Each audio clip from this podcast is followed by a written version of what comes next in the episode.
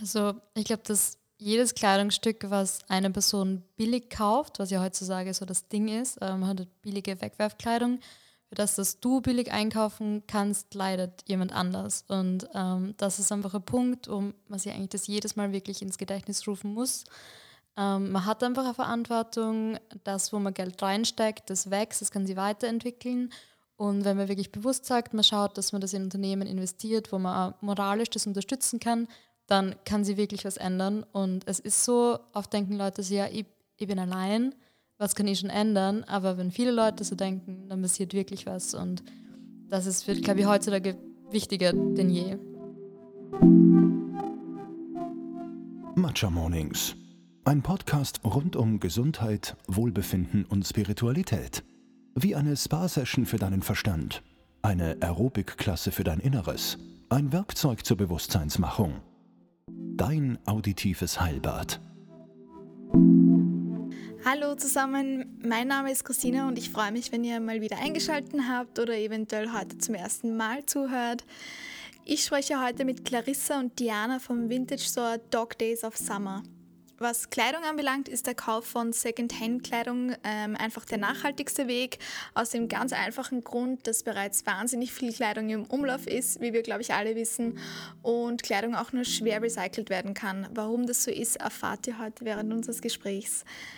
Ich muss gestehen, ich kaufe noch einige Stücke neu, habe meinen Konsum aber zu einem großen Teil auf Secondhand verlagert. Resale-Plattformen wie Willhaben, aber auch eBay Kleinanzeigen sind ja meine besten Freunde. Ich habe momentan bestimmt ähm, 30 Suchaufträge für bestimmte Marken oder auch Produktkategorien laufen man spart sich auch einfach so wahnsinnig viel Geld. Ich habe zum Beispiel gerade ein Marine Serre T-Shirt. Das sind diese coolen T-Shirts mit diesen Mondaufdrucken, die sowieso schon aus recyceltem Material sind, aber habe ich gerade gebraucht gekauft bei Willhaben. Das Original hätte 390 Euro gekostet und ich habe es bei Willhaben um 65 Euro gekauft. Also man spart auch echt einfach Geld. Und zusätzlich ist es natürlich auch noch nachhaltiger. Ähm, das Tolle an Doctors of Summer ist aber, dass die Mädels echt super, super Kuratierungsarbeit leisten, meiner Meinung nach. Sprich, man ist auch nicht so überfordert von dem Angebot, wie es vielleicht in sonstigen Vintage-Läden einfach der Fall ist. Man muss dafür auch übrigens nicht unbedingt nach Graz fahren, denn sie verkaufen auch eine Auswahl online. Die drei machen das wirklich meiner Meinung nach richtig, richtig toll und bauen da auch eine Community um sich herum auf, weshalb ich mich mit ihnen heute unterhalten wollte. Und jetzt wünsche ich wie immer viel Spaß beim Zuhören.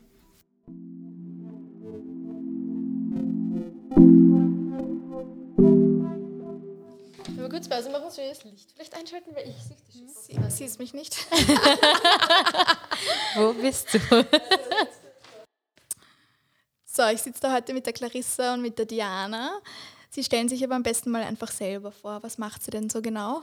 Ja, hallo. Äh, schön, dass ihr heute zuhört. Ich bin die Clarissa. Ähm, ich mache mit der Diana gemeinsam und mit einer weiteren lieben Kollegin, die heute nicht anwesend ist, aber im Gedanken und Herzen dabei ist, ähm, ein Vintage-Label. Wir haben einen Laden in Graz und einen dazugehörigen Online-Shop, der die ganze Welt beliefert und ja, versorgen euch mit den besten und coolsten Vintage-Stücken, die wir so finden können. Genau, und hi, ich bin Diana. ja, und eigentlich, Clarissa hat eigentlich eh schon alles gesagt, also. Ja, ja. wir einfach weiter. Genau. Wie startet ihr denn so in den Morgen? Oh ja, also in letzter Zeit bin ich zur Frühaufsteherin, zumindest für meine Verhältnisse, zur Frühaufsteherin ja. mutiert. Ähm, aber ich muss sagen, ich mag schon sehr gern trotzdem. Also wir, wir fangen ja grundsätzlich erst ein bisschen später an, weil unser Shop fang, äh, sperrt erst um 12 Uhr auf. Und deshalb haben wir eigentlich am Morgen sehr viel Zeit, um uns unseren persönlichen Sachen zu widmen. Also zum Beispiel für Morgensport oder für ein bisschen Nachliegen. Das macht man doch auch manchmal sehr gern. Äh, ja, und ich mache eben gern Yoga zum Beispiel in der Früh und ich schaue, dass ich sehr viel Wasser trinke zu Beginn oder Tee, sehr, sehr viel Tee. Genau, das ist eigentlich ein guter Morgenstart für mich, um mich mal zu hydrieren. Genau voll angenehm, eben, dass ihr das selber so legen könnt, eben, dass man ein bisschen sich Zeit lasst in der Früh. Ich finde, das ist voll wichtig. Voll. Und ja. das ist halt auch praktisch, wenn man dann doch vielleicht eher mal am Vortag fort war oder so, dann kann man dann auch ein bisschen länger schlafen. Mal. ja, nein, aber super schön. Das ist schon ein super Vorteil am quasi selbstständig sein. Ne? Ja. Absolut. Und du, Clarissa? Ja, also, dass, dass wir später anfangen zu arbeiten, ist halt super, super, weil ja. man sich wirklich Zeit nehmen kann. In der Früh, die wir halt am Abend nicht haben, weil wir halt dann sehr lange meistens im Büro sind. Ähm, bei mir ist es auch so, dass ich meistens in der Früh aufstehe und versuche gleich Sport zu machen, damit das dann äh, erledigt ist und sozusagen mal gut aufwacht und gleich fit ist und das ausnutzt. Und dann versuche ich ordentlich zu frühstücken, ähm, was oft nicht so leicht ist, äh, weil man halt andere Pläne hat oder vielleicht aber Besorgungen zu machen oder bisschen sie nur Zeit zu lassen und sie auf den Tag vorzubereiten. Das sehr, sehr gut. Was machst du für Sport, wenn du so Sport machst? Ähm, Kraft- und Ausdauermischung. Ähm, das, ich mache das meist mit so YouTube-Videos Ah, von einem Pärchen, wo ich schon sehr lange mit denen sozusagen äh, Sport mache und die machen Wie heißen die? äh, Fitness Blender, not sponsored. ähm, aber ja, die haben so Programm, also die haben halt ganz viele freie YouTube-Videos, aber man kann sich auch so Programme kaufen, wo das dann durchgeplant ist, jeden Tag die Workouts.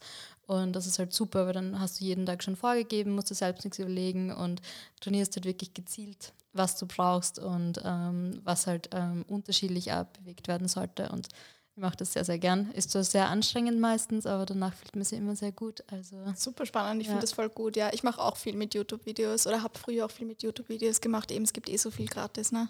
Es ist echt sehr praktisch, ja, Ja. dass man einfach echt äh, so eine große Auswahl an unterschiedlichen Sachen hat. Voll. ja, Absolut. Und man ja. kann es einfach zu Hause machen.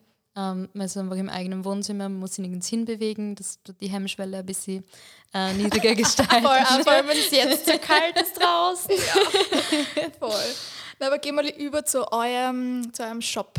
Was würdet ihr denn so sagen? Was ist denn euer Konzept und was, sage ich einmal, ähm, hebt euch vielleicht auch von anderen Vintage-Shops ein bisschen ab?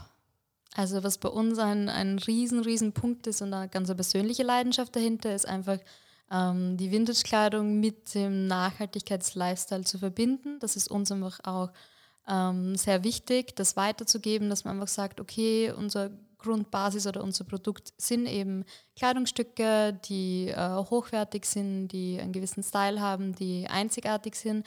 Aber dadurch, dass man so Leute erreicht, kann man eben nur viel mehr weitergeben. Man kann eben Infos über nachhaltiges Leben, über Essen, über aktuelle Themen und so verbreiten und einfach, dass man da nicht Stopp macht, sondern dass man sagt, man bildet wirklich eine Community, die den gleichen Spirit hat und inspiriert Leute. Und das ist uns sehr, sehr wichtig und das macht da ganz viel Spaß und ist so das Kernding bei uns.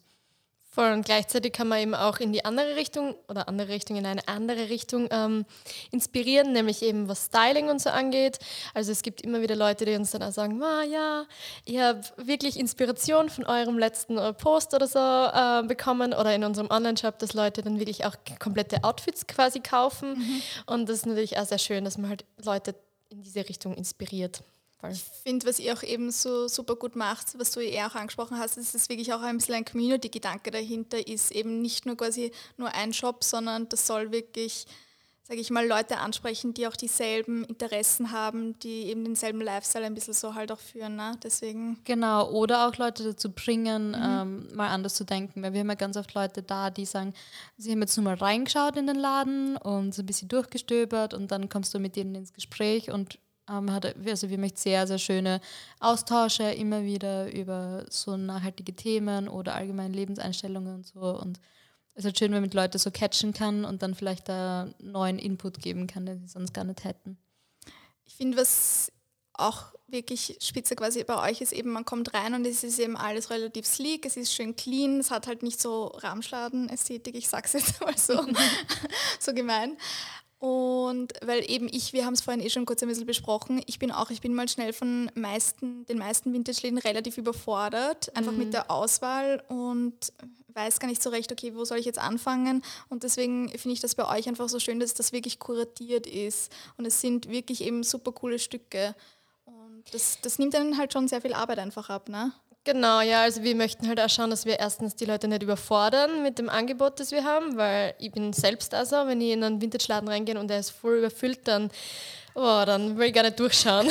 dann habe ich dann äh, 20 Hemden und ich weiß gar nicht mehr, was ich jetzt eigentlich cool finde. Weil Genau, ja, und das und was uns vielleicht auch ein bisschen abhebt, ist, dass wir wirklich unsere komplette Kleidung reinigen und äh, steamen und so weiter, also halt quasi äh, glätten. Genau, und das merkt man vielleicht auch beim Reingehen, dass es halt dann nicht so typisch alt riecht quasi, sondern dass es eben alles frisch gewaschen ist und halt auch aufbereitet und wenn wir Fehler haben, dass wir da oft reparieren, also Knöpfe annähen und so weiter. Genau. Ah, stimmt, ja, okay, super cool. Jetzt, wo du sagst, ja, stimmt eigentlich, okay. Ja, voll. Also manche Leute fällt das halt voll auf und manchen Leuten erst dann, wenn man es sagt, aber stimmt, ja, es ist nachher wirklich so, ah ja, ja, stimmt. ja, ja. Voll. Ja, okay, cool. Na, aber erzählt mal, wie ist es dazu überhaupt gekommen? Wie hat sich das so ergeben bei euch? Ja, ähm, also das hat eigentlich ganz spontan gestartet, das Ganze. Ähm, also ich und die Diana, wir kennen uns schon, seit wir ganz, ganz klein sind. Oh, wir sind aus dem gleichen Dorf sozusagen. und wir wollten schon immer gemeinsam irgendwas machen. Also wir waren immer schon sehr kreativ und haben so Fotoshootings gemacht mhm. oder Blog-Sachen geschrieben und haben dann gedacht, ja, wir starten halt mal. Irgendwas in die Art. Ja. Voll, beziehungsweise haben wir eigentlich sogar einen eigenen Blog starten wollen. Das war eigentlich das ursprünglichste. Genau, das ja. war das Ursprungs Ursprungsding. ähm, ja, und dann waren wir gemeinsam in Berlin und wir waren halt schon selbst immer riesige Vintage-Liebhaberinnen. Also wir sind ständig auf Flohmärkte gegangen oder in andere äh, Secondhand-Läden und waren halt dann in Berlin halt so begeistert von der riesen Auswahl und waren so, ja, in Graz gibt es sowas halt nicht, das ist halt voll schade, weil halt voll viele Leute das sicher auch ansprechen wird. Und dann haben wir gesagt, ja, wenn, wenn das niemand macht, dann müssen wir das halt machen. Und mhm. Ähm, ja, dann kann die Diana eh am besten wahrscheinlich weiter erzählen, was da passiert ist. ja, wir waren, ich finde, wir waren vielleicht sogar ein bisschen auf eine gesunde Weise naiv, was sehr schön ist, weil ich finde, wenn man zu viel Vorwissen und zu viele Ängste hat, dann kann man es vielleicht nicht so starten wie wir. Aber das war eben sehr gut für uns, dass wir ähm, dann einfach gedacht haben, weil ich auf der FH einen Online-Shop programmiert habe, dass wir das ja eigentlich einfach verbinden könnten und diesen Online-Shop halt quasi echt für uns nutzen. Und dann waren wir so am Flohmarkt und das kann ich mich noch so gut erinnern, irgendwie an den Moment, wie wir nachher gesagt haben, ja, machen wir das jetzt eigentlich? Und dann haben wir uns so angeschaut und haben gesagt, ja, dann machen wir das einfach. Aber eben, ihr wart relativ jung, ne? Genau, wir waren 19 beide. 19, das ist verrückt. Okay. ja. Genau, ja. Und ähm, dann haben wir eben angefangen, eben Kleidung einzukaufen und auch Shootings zu machen und so weiter. Und das hat sie dann eigentlich ein paar Monate hingezogen quasi. Und dann haben wir eben ein Unternehmen angefangen und einfach eben angefangen. Mhm, mhm. cool. Aber ja. eben, und du hast die, die Website und alles selber programmiert auch. Das genau, macht sie bis genau. heute ein bisschen. Genau, also wir sind dann irgendwann auf äh, einen anderen, quasi anderes ja. andere Base umgestiegen, aber im Grunde sind wir immer noch unsere eigenen Website-Programmiererinnen. ja. Ihr macht eigentlich eh alles, oder? Also von Fotografieren, eben von Styling, von Shop einrichten. Also es ist wirklich ganze Bandbreite deckt sie im Endeffekt alles wirklich selber ab, relativ, oder? Ja, also es gibt schon ein paar Sachen, die wir jetzt mittlerweile ausgehen ähm, quasi ausgelagert mhm. haben, zum Beispiel das Waschen unserer Kleidung. Das machen wir jetzt nicht mehr zu Hause mit der eigenen Waschmaschine, sondern da haben wir zum Beispiel einen Service dafür oder auch natürlich die Buchhaltung im Endeffekt dann. Also wie haben wir natürlich auch Steuerberaterin und so ja. weiter, genau solche Sachen. Aber so das Große und Ganze machen wir wir selber, ja? Ja, okay, cool. Und wieso glaubt ihr, war es dann, sage ich mal, eben Vintage-Kleidung? Wieso kein, eben kein Online-Shop zu irgendwas anderem, sondern wieso eben Vintage? Ich glaube, das war einfach auch unsere persönliche Leidenschaft. Also wir haben uns wahnsinnig viel mit Mode beschäftigt. Wir sind eben wahnsinnig gerne auf Flohmärkte gegangen und wir lieben einfach dieses äh, Suchen und Finden. Ich glaube, das ist das Schönste an Vintage-Kleidung, was, glaube ich, auch jede Person kennt die gerne in Secondhand-Läden oder Vintage-Läden geht, dass du einfach ohne vielleicht viel Erwartung hingehst und dann findest du so schöne Stücke, was du dir nie erwartet hättest und dann bist du so, wow, und dir geht halt richtig dein Herz auf, weil du sozusagen einen Schatz eigentlich gefunden hast, wenn man das so nennen kann.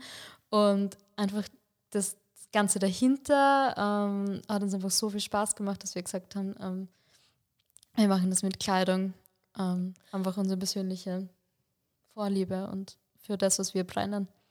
Voll. Und wir sind dann halt auch immer mehr in den Nachhaltigkeitsgedanken reingewachsen. Also wir waren schon immer schon von unserer Familie ein bisschen nachhaltig geprägt, aber halt noch nicht so, es, wir haben schon sehr viel auch noch nicht gewusst. Und dadurch, dass wir dann halt auch immer mehr von Missständen in der Textilindustrie und so ähm, erfahren haben, haben wir dann sind wir halt noch viel mehr bestätigt worden in dem Gedanken, dass halt Vintage bzw. Secondhand halt echt was die Lösung ist vielleicht, ja. Mhm. The way to go, so oft, ja. Genau, ja. genau, ja. Mhm. mhm. Eben, ich hatte es eh schon ein bisschen angesprochen und also beziehungsweise ich würde auch einfach sagen, als Konsument hat man halt heutzutage einfach ein bisschen eine gewisse Verantwortung beziehungsweise auch Macht. Eben jeder Cent, den ich irgendwo ausgebe, sage ich einmal, bedeutet halt auch irgendwie ein bisschen was. Mhm, ganz sicher, ja. Wieso würdet ihr sagen, sollte man diese Macht jetzt, sage ich mal, genau beim Thema Mode halt so nutzen? Also ich glaube, dass jedes Kleidungsstück, was eine Person billig kauft, was ja heutzutage so das Ding ist, äh, man hat billige Wegwerfkleidung, für das, dass du billig einkaufen kannst, leidet jemand anders. Und ähm, das ist einfach ein Punkt, um man sich eigentlich das jedes Mal wirklich ins Gedächtnis rufen muss. Ähm, man hat einfach eine Verantwortung, das, wo man Geld reinsteckt, das wächst, das kann sich weiterentwickeln. Und wenn man wirklich bewusst sagt, man schaut, dass man das in Unternehmen investiert, wo man moralisch das unterstützen kann, dann kann sie wirklich was ändern. Und es ist so, oft denken Leute so, ja, ich, ich bin allein, was kann ich schon ändern? Aber wenn viele Leute so denken, dann passiert wirklich was. Und das ist, glaube ich, heutzutage wichtiger denn je.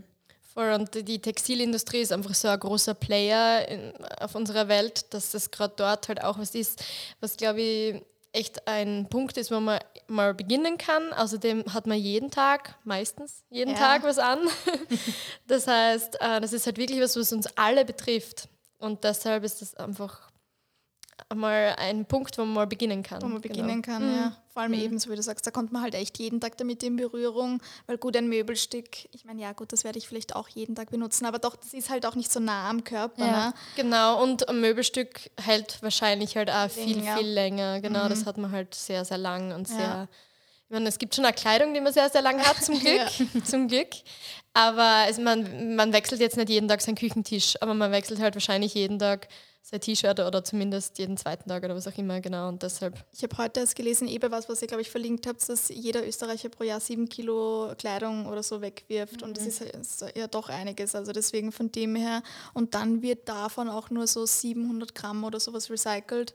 Das ist nur Österreich, voll. Ja, das ist nur Österreich, ja. genau. Mhm. Und das ist, aber es ist auch irgendwie so, weil eben, sobald es quasi nicht nur ein Faser ist, also sobald es nicht nur Baumwollfaser so auf die Art ist, na, dann kann man es halt irgendwie schwierig recyceln, so wie ich das verstanden habe. Genau, allgemein ist es allgemein gerade leider sehr schwer, Sachen zu recyceln, weil oder 100% Baumwolle existiert heutzutage ja eigentlich gar mhm. nicht mehr mhm. wirklich, auch wenn es drinsteht, weil wenn die zum Beispiel die Nähte aus Polyester sind, dann muss man das ja nicht mal mehr draufschreiben und deshalb wird das halt natürlich ja alles immer schwieriger, Sachen wirklich zu recyceln. Im Sinne von etwas Neues daraus, also eine komplett neue Phase daraus mhm. zu machen. Und deshalb sehen wir halt auch, dass das Wiederverwenden bzw. das Upcyclen vielleicht von Teilen halt die bessere Lösung und eben auch die Lösung ist. Ja, ah, okay, macht Sinn, ja, stimmt. Ja. Ich, es gibt ja auch, sage ich mal, ein paar andere schlagende Argumente, wieso vielleicht auch, sage ich mal, Vintage besser ist. Einfach auch zum Beispiel, dass eben es ist schon einige Male gewaschen, sprich es hat nicht mehr ganz so viel Schadstoffe und Umweltstoffe, sage ich mal, giftige in eben inhärent in dem Kleidungsstück, sondern die sind halt schon rausgewaschen. Was würdet ihr vielleicht noch so sagen? Was gibt es vielleicht noch so ein paar für andere Argumente? Also was glaube ich auch ein Riesenargument ist, was wir sehr oft das Feedback kriegen, ist einfach die Kreativität und Inspiration. Mhm. Dadurch, dass man eben nicht Stangenware kauft, sondern individuelle Teile hat, ähm, die man vielleicht gar nicht so auf den ersten Blick jetzt für sich sehen würde, aber dann probiert man es an, probiert es ein bisschen zu stylen oder kombiniert es anders und das ist einfach ein riesen, riesen Punkt, dass man einfach durch den ganzen Prozess, den man macht, dass man eben nicht in, eine, in einen Laden reingeht und man kauft das erste Stück von der Stange, sondern sich durchschaut, ein bisschen durchstöbert, sich Zeit nimmt für das ganze Einkaufen, damit man diese Hektik dahinter hat, was man vielleicht früher öfter hatte, ähm, das einfach wirklich auch inspirierend ist und dich selbst irgendwie weiterbringt und das ist äh, sehr, sehr, sehr schön an Vintage-Kleidung, finde ich. Und natürlich auch, dass nichts neu produziert werden muss, weil bei der Produktion von Kleidungsstücken entstehen ja auch wahnsinnig viele, eben, wie du eh schon gesagt hast, so Giftstoffe und so weiter, mhm. aber halt auch, äh, es passiert ja leider auch sehr, sehr viel Schlechtes in der Textilindustrie, also auch mit den Näherinnen und so weiter. Und das unterstützt man halt auch nicht, indem man jetzt Secondhand kauft, wird einfach nichts Neues produziert, dadurch wird keine Ausbeutung stattfinden, es, wird, ähm, es werden keine neuen Giftstoffe in die Umwelt gelassen und so weiter. Also AKCO2 auch Wasser und sowas, und, ist ja auch ganz Wasser ja auch und Energie viel verbraucht, ja voll. Genau. Umweltfreundliche Brands setzen aber heute auch vermehrt, sage ich mal, immer mehr auf so Stoffe wie jetzt Hanf oder Tencel. Ich hoffe, man spricht das so richtig auch aus. Ja. Ähm, aber Konsum, sage ich mal, bleibt halt am Ende des Tages einfach Konsum. Wieso sagt sie da, vielleicht haben wir es eh schon ein bisschen, sage ich mal, angesprochen, aber wieso sagt sie eben, wieso ist der Secondhand wirklich die bessere Wahl am Ende des Tages noch? Ja, also was halt ein Riesenargument ist, dass halt für jedes Stück, das neu produziert wird, eben trotzdem Ressourcen verwendet werden. Natürlich ist es besser, nachhaltig Ressourcen zu verwenden oder weniger Ressourcen zu verwenden, aber es bleibt ja trotzdem bei, dass überhaupt etwas verwendet wird. Und bei Secondhand-Kleidung ist es eben nicht so, weil das eben schon vorhanden ist. Das ist, glaube ich, ein Riesenpunkt.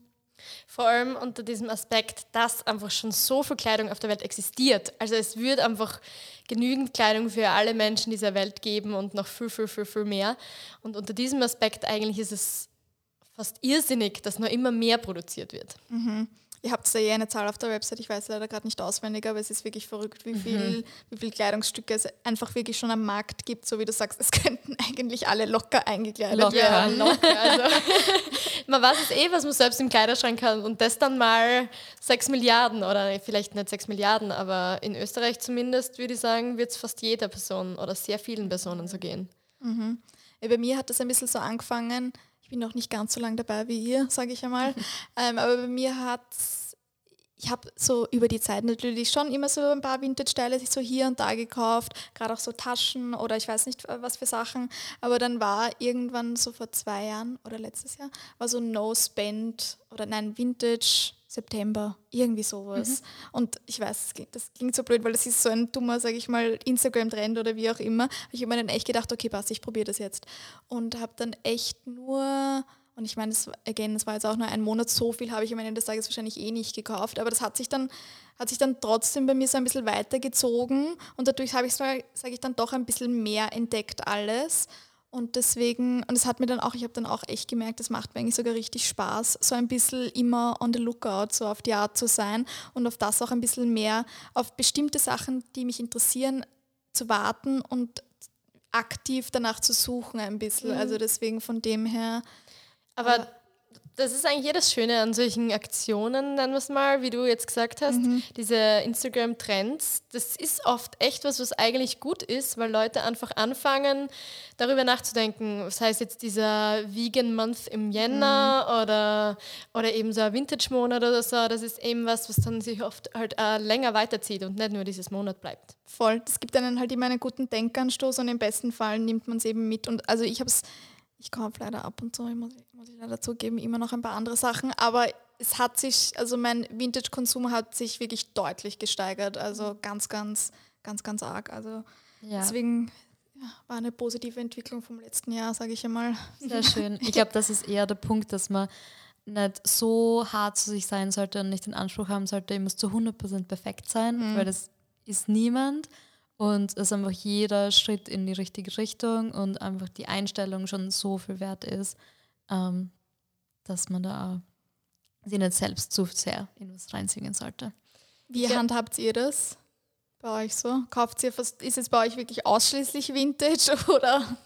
Ähm, nicht ausschließlich Vintage, aber ausschließlich nachhaltig mhm. zumindest. Mhm. Ja. Also es ist schon so, dass ich hier und da von kleinen, ähm, zum Beispiel Wiener Labels oder so Sachen kaufe, wo ich halt weiß, oder vielleicht sogar die Leute kennen, es genäht haben.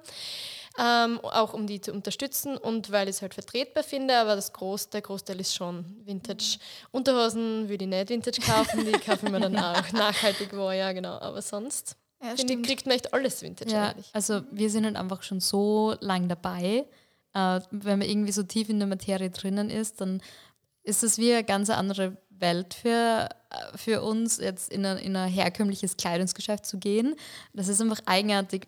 Der Geruch ist anders, die oh. Präsentation ist anders, ähm, du hast halt zehnmal das gleiche Ding nebeneinander. Das ist irgendwie nicht mehr exciting, sondern eher halt so, okay. Ja. Und ja, also man kann halt da die ganzen Umstände, die das da bemächtigen, nicht unterstützen und es bei uns halt echt so, dass wir halt auch wissen, wie leicht es ist oder dass es einfach möglich ist, nur Secondhand zu kaufen oder nachhaltig zu kaufen.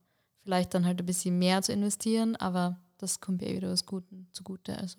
Und eben, wenn man nicht so viel investieren will, dann gibt es eben eh Secondhand und da kann man echt sehr low budget einkaufen. Dementsprechend also, glaube ich. ist ja auch noch eigentlich ein relativ gutes, schlagendes Argument. Eben, es ist am Ende des Tages auch wirklich meistens günstiger. Genau, also ich habe ja. jetzt wirklich auch viel, sage ich mal, einiges an Geld dadurch einfach gespart. Ja. Genau, ja. Und viele sagen eben, ja, sie können nicht nachhaltig einkaufen, eben aus Geldgründen, was ich voll verstehe, das wird von niemandem verlangt.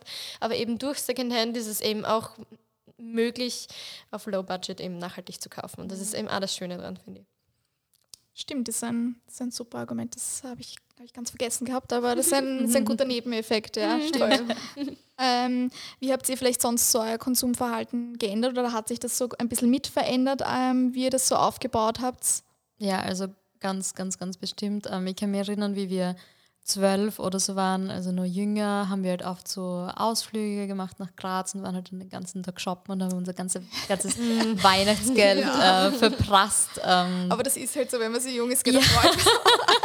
ja. freut man sich dann auf sowas. Total, es ist auch vollkommen in Ordnung, aber ähm, es hat sich halt dann echt dahin gewendet, dass wir immer weniger neu gekauft haben, immer mehr auf Flohmärkte gegangen sind, also echt fast wir gehen jetzt noch fast jedes Wochenende oder mhm. jedes zweite, weil es uns einfach so viel Spaß macht.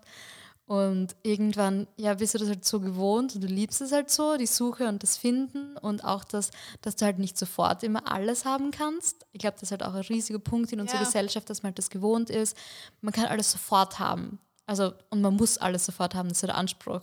Und ich glaube, da ist halt jetzt auch mit dem Ganzen, was passiert, Klimawandel und den ganzen Sachen, halt wichtig, dass man sich selbst vielleicht mal zurücknimmt und sagt, okay, ich bin nicht das Wichtigste und dann warte ich vielleicht zwei Wochen oder vier Wochen, bis ich die neuen Schuhe habe und kaufe sie mir Secondhand, als dass ich alles sofort haben muss. Voll, voll. Und ich finde, es hat sich ein bisschen verändert jetzt im Secondhand-Sektor quasi für uns, unser Kaufverhalten oder unser vielleicht eher Findeverhalten. Weil zu Beginn, also ich finde, man kann es wirklich lernen, Sachen zu finden. Mhm. Also zu Beginn war ich oft so, bin ich auf Flohmärkte gegangen und habe halt nichts gefunden, also gar nichts. Und auch in, in Secondhand-Läden, also es ist eigentlich überall das Gleiche. Und jetzt mittlerweile, man lernt halt echt auch Sachen, wenn sie irgendwo liegen oder irgendwo hängen, so zu betrachten, und das schon im Kopf zu sehen, wie es dann eigentlich an einem ausschauen könnte. Und ich glaube, wenn man da ein bisschen Übung hat, dann kann man das, kann das sehr, sehr viel Spaß machen. Ja, ja das glaube ich auch.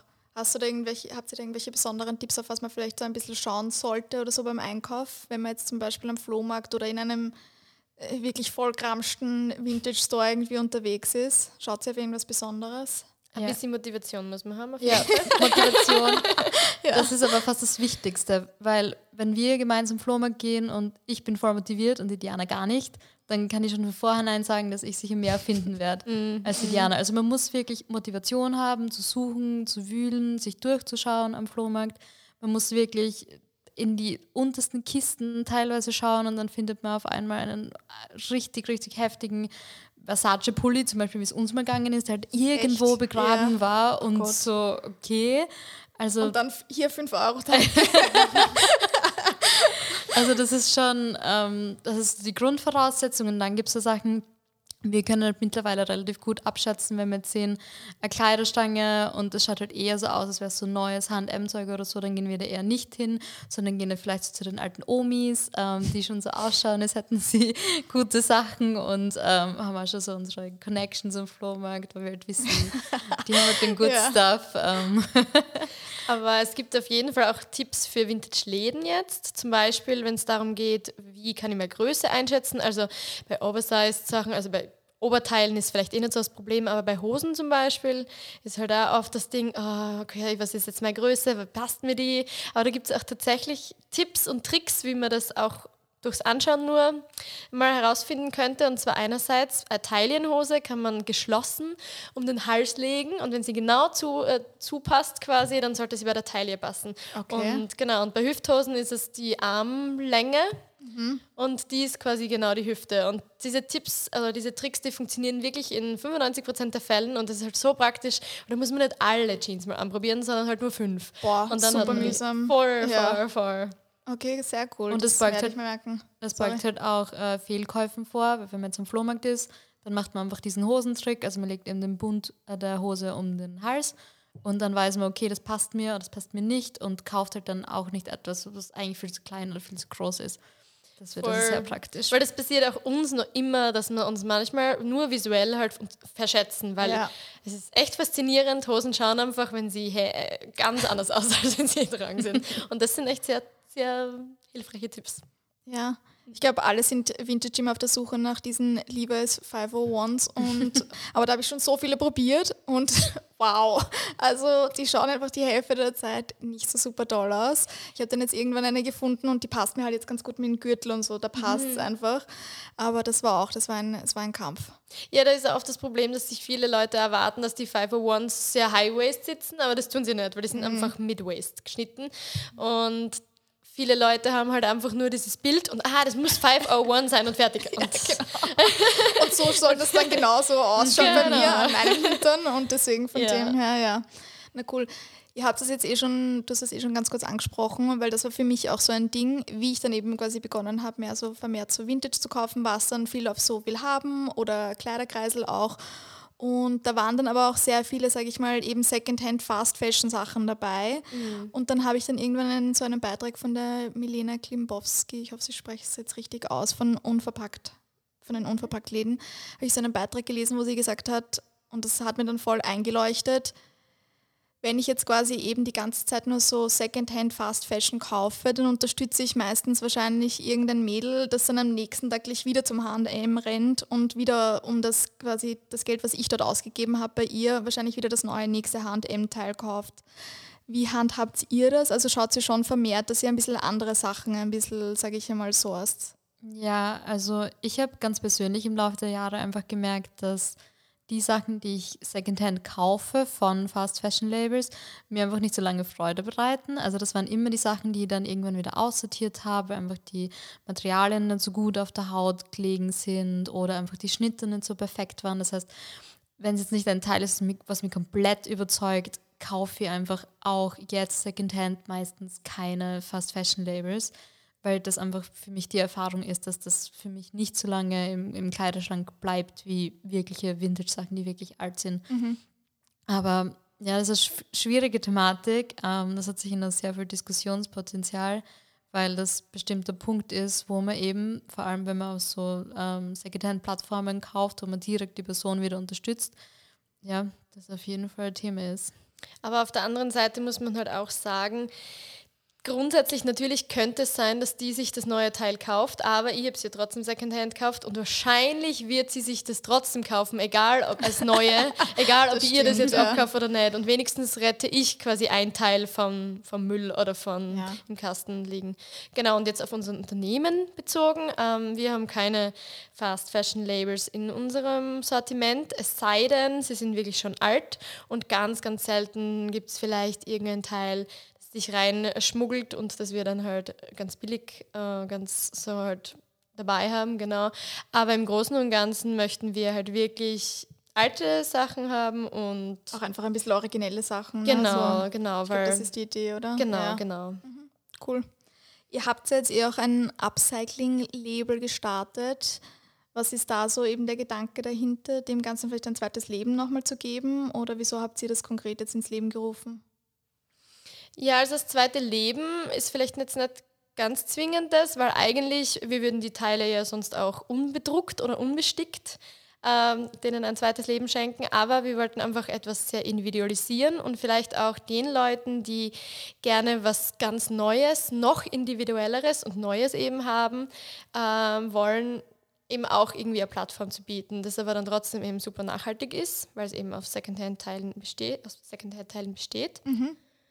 Genau, und ich glaube, es, es gibt ja heutzutage sehr viele kleine Independent-Labels, die ihre eigenen Print-T-Shirts und so weiter produzieren.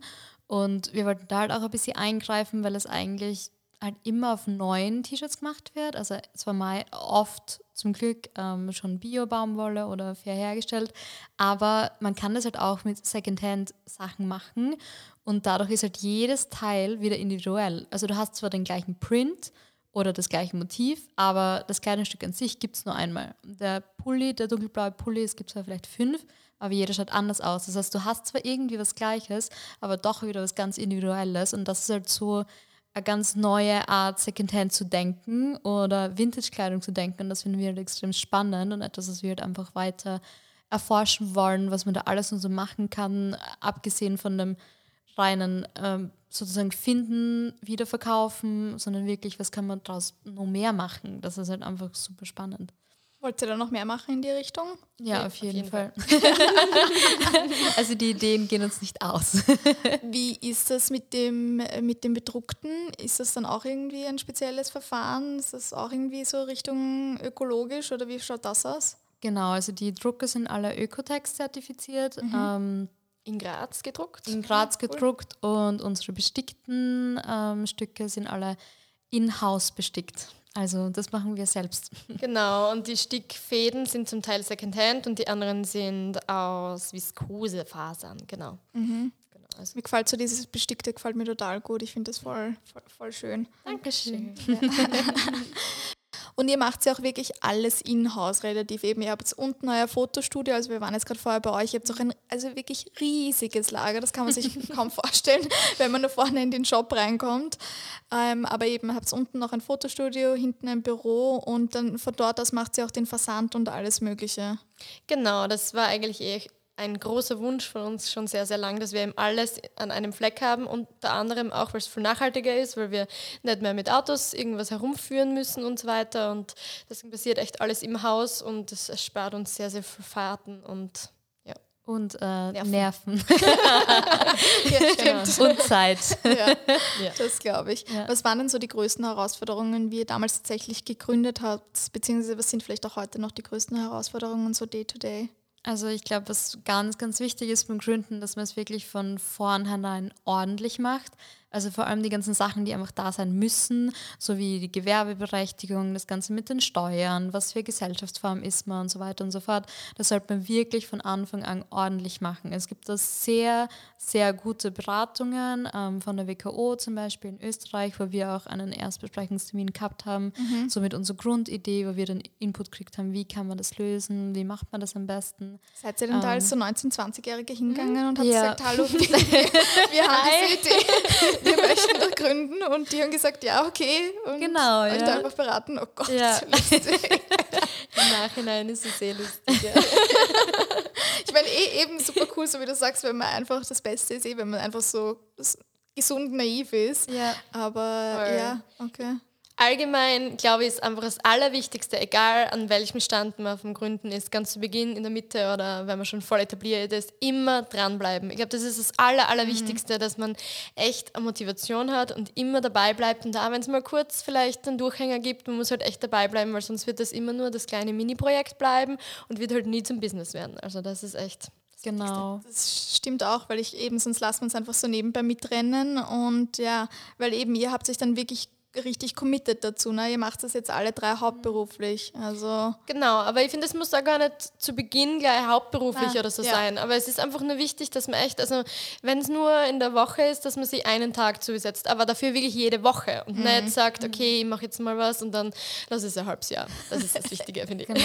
ja. Und was natürlich auch hilft, ist immer, wenn man einfach eine Passion dafür hat. Also bei uns, uns macht es einfach so Spaß, das ist genau das, äh, was wir machen wollen oder was uns erfüllt. Und wenn man einfach so den persönlichen Drive hat, das muss vielleicht auch gar nicht immer so die Thematik sein, weil wenn man jetzt ein Unternehmen hat und im Unternehmen macht man besonders gern Datenanalyse oder so, das kann ja auch sein. Aber wenn du einfach eine Motivation und eine Leidenschaft dafür hast, dann finde ich, oder ist zumindest so was, an das ich glaube, dass dann das Unternehmen einfach so einen natürlichen, guten Vibe hat und mhm. das einfach die perfekte Grundvoraussetzung ist und das irgendwie immer persönlich ist, wenn du es ehrlich meinst und ehrlich dahinter stehst, was du machst.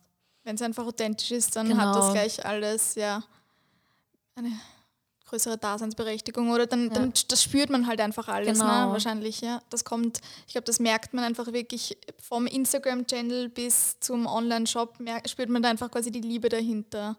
Das glaube ich auch definitiv. Uns.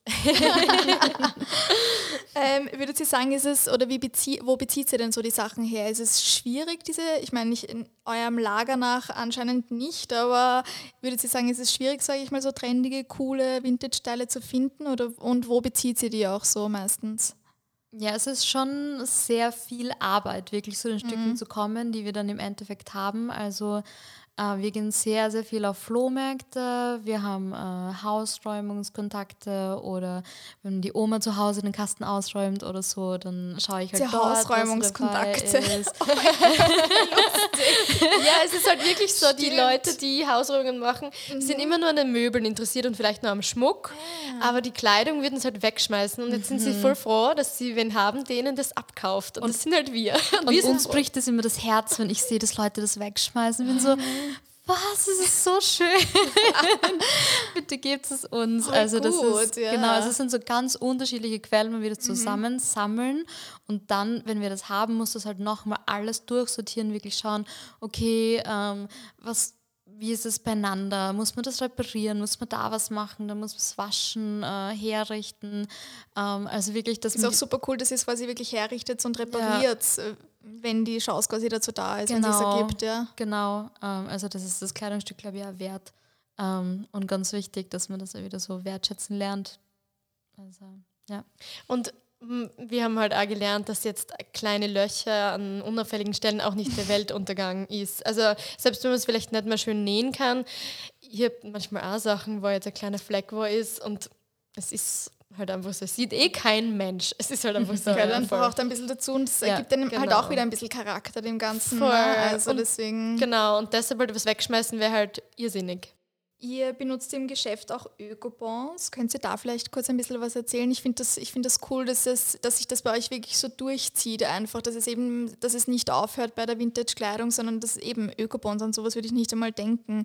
Aber bei euch ist das gang und gäbe. Ich glaube, das geht sehr vielen so. Es gibt, glaube ich, viele Bereiche, wo man nicht einmal noch genau weiß, dass man überhaupt, dass überhaupt was falsch läuft. Ja, Das genau. war ja auch bei uns sehr lange so. Wir haben nicht gewusst, dass normale Bonds eigentlich echt umweltschädlich sind, nicht in den Papiermüll geworfen werden dürfen und noch zusätzlich auch noch giftig sind. Also wenn man es angreift, nimmt man eigentlich Gift über die Haut auf. Also diese, ganz kurz diese Rechnungen darf Diese ich ganz- nicht in den Papiermüll werfen. Na, Okay, siehst du, das wüsste ich, habe ich jetzt nicht einmal gewusst. Das Und war für uns ein Riesen-Learning. Also du denkst, Okay. es schaut einfach aus wie Papier, Ja. fühlt sich an wie Papier, aber du darfst es nicht in den Papiermüll schmeißen, weil eben BPA drinnen ist und das ist giftig. Und das ist einfach crazy. Das weiß, das weiß fast Der Rechnung niemand. ist BPA drinnen. Mhm. Oh mein Gott, ich bin gerade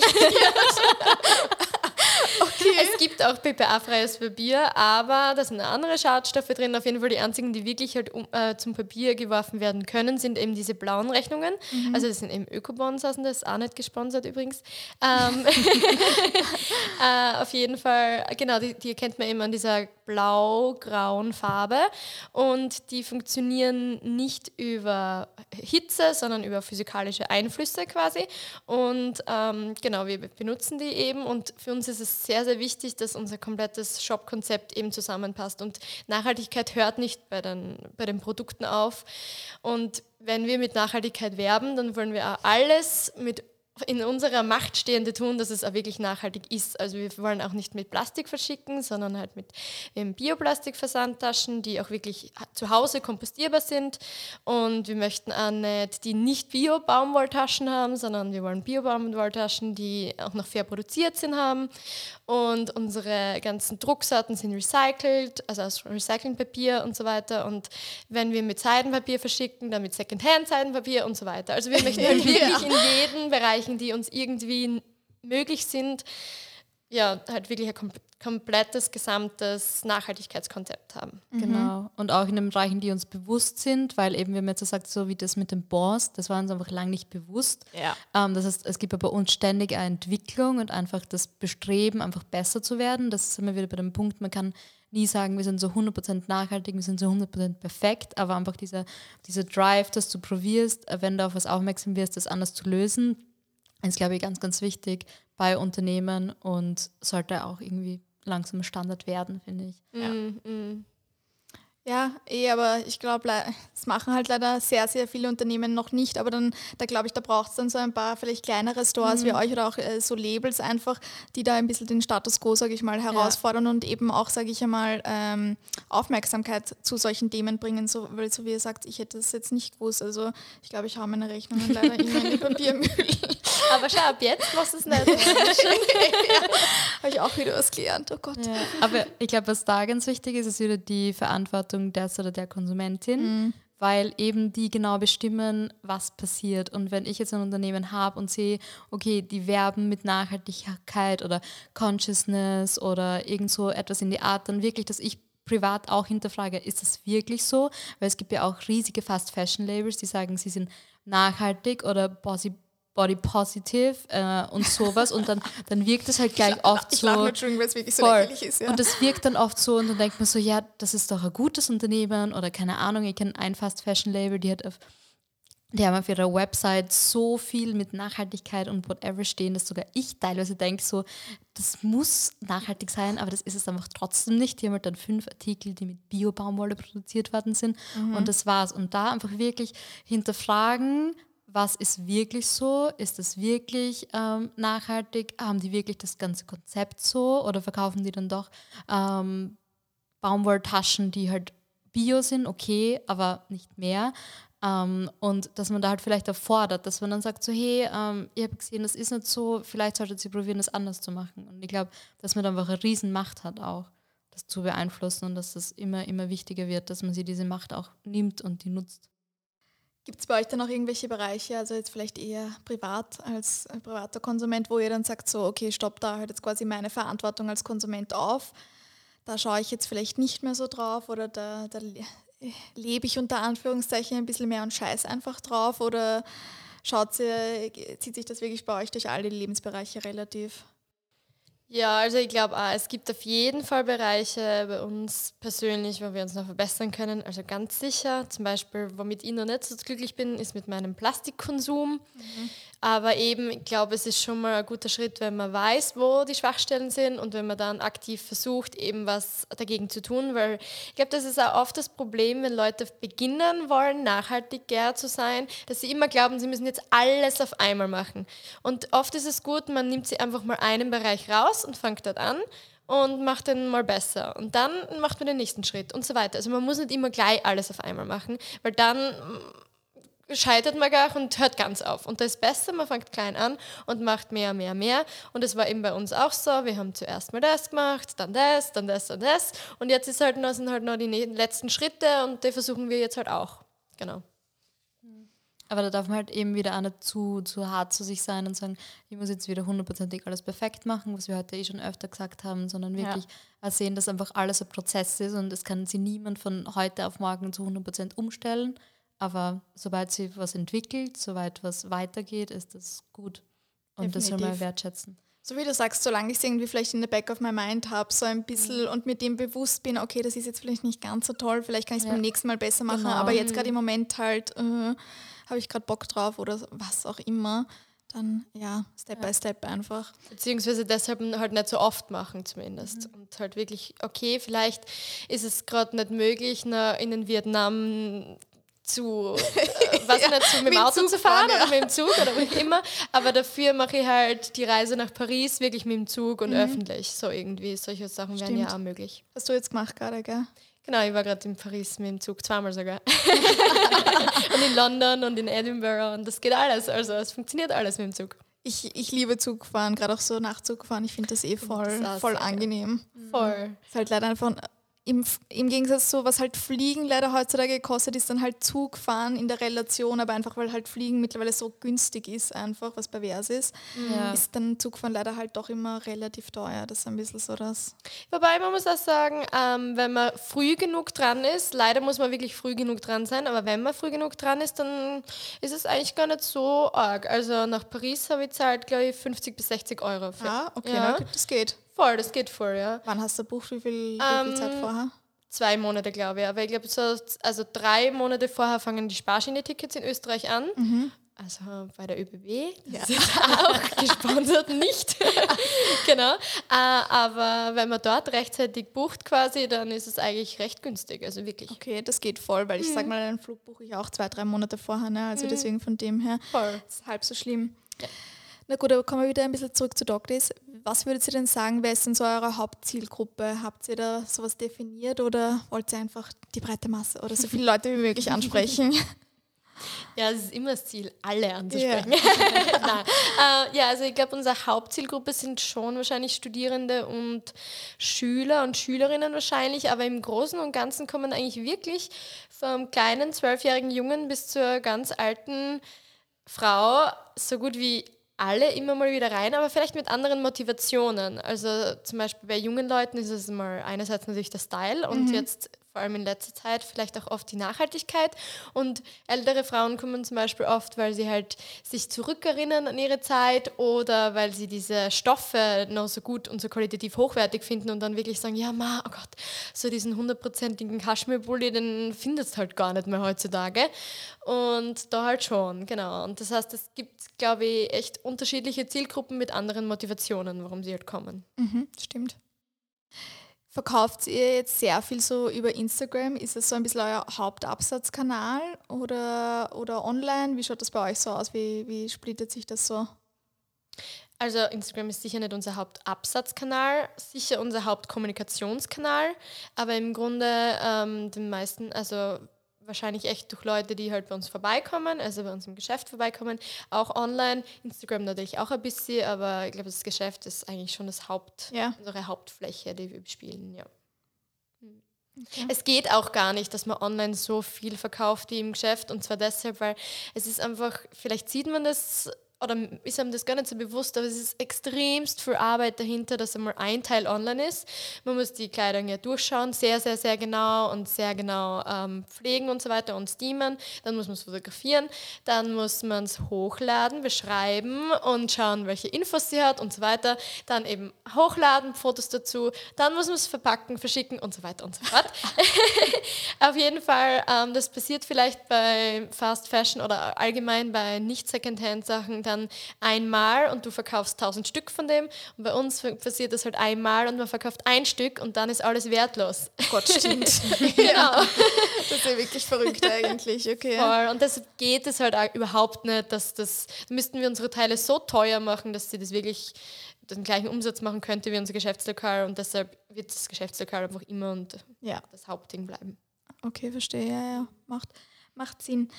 So, ihr seid jetzt aber eben drei Leute, dass äh, drei Leute von einem so einem Vintage-Geschäft leben können, sage ich einmal, sage ich mal, das, das braucht doch einiges. Was denkt ihr, was macht ihr da richtig? Also was wir auf jeden Fall richtig machen und was glaube ich also das Grundrezept ist, ist Leidenschaft dahinter. Also wir machen es wirklich gern, wir stehen einfach zu 100% dahinter. Ähm, das ist einfach was, was wir total vertreten und einfach arbeiten, arbeiten, arbeiten, arbeiten. Es passiert eben nichts von alleine. Es ist so, oft denkt man sich so, ja, keine Ahnung, man war halt zur richtigen Zeit am richtigen Ort, aber auch wenn, das ist, trotzdem nicht genug. Also man muss, eben, wie wir heute eh schon besprochen haben, immer dranbleiben, wirklich immer aktuell bleiben, immer den Drive haben, sich auch weiterzuentwickeln und mehr zu machen und dann sagen so, okay, ich fühle mich ganz wohl, so wie es ist, jetzt lassen wir das mal ein bisschen laufen dann haut sie sofort rein. Also du musst echt immer, immer, immer dranbleiben und immer weiterarbeiten und dir natürlich auch Pausen nehmen oder dir Zeit für dich nehmen. Das sind dann wieder so eher die privaten Sachen. Aber businessmäßig musst du einfach immer den Drive nach vorn haben.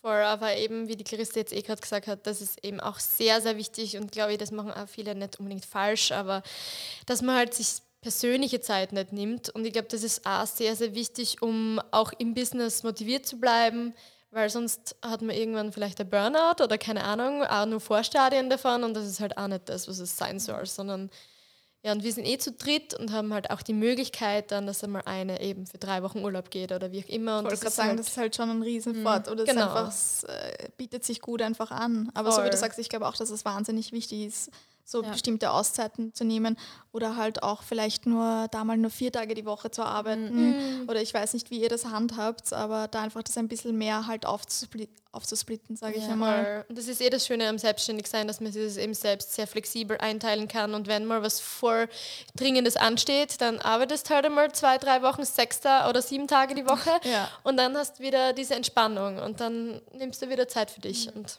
und das ist aber eben ganz wichtig, auch, um voll dabei zu bleiben und voll motiviert zu bleiben.